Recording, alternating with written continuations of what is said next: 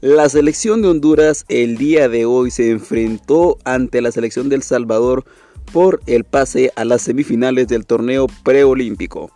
Presentaron un once ideal completamente interesante, bien fundamentado y se enfrentaban con altas expectativas ante un equipo del Salvador donde venía de perder un partido dos goles por cero ante la selección de Canadá. No obstante, el primer tiempo Honduras tuvo varias oportunidades Ahora vamos corriendo al segundo tiempo. Honduras en un gran centro, en un excelente, exquisito tiro de Luis Palma, da un solo certerazo, cabezazo de este jugador del Salt Lake, Douglas Martínez, abriendo el marcador el 1 a 0.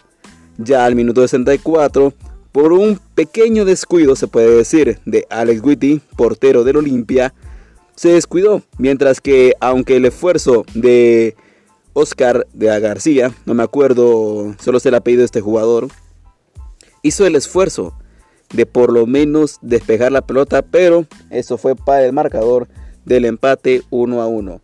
Es así, Honduras tuvo otra vez un montón de oportunidades, las desaprovechó, especialmente la que tuvo Juan Carlos Obregón. Siendo sincero, no quiero que este jugador esté jugando el próximo partido en el que están jugando por el pase a las semifinales y luego de eso jugando la clasificación a los Juegos Olímpicos.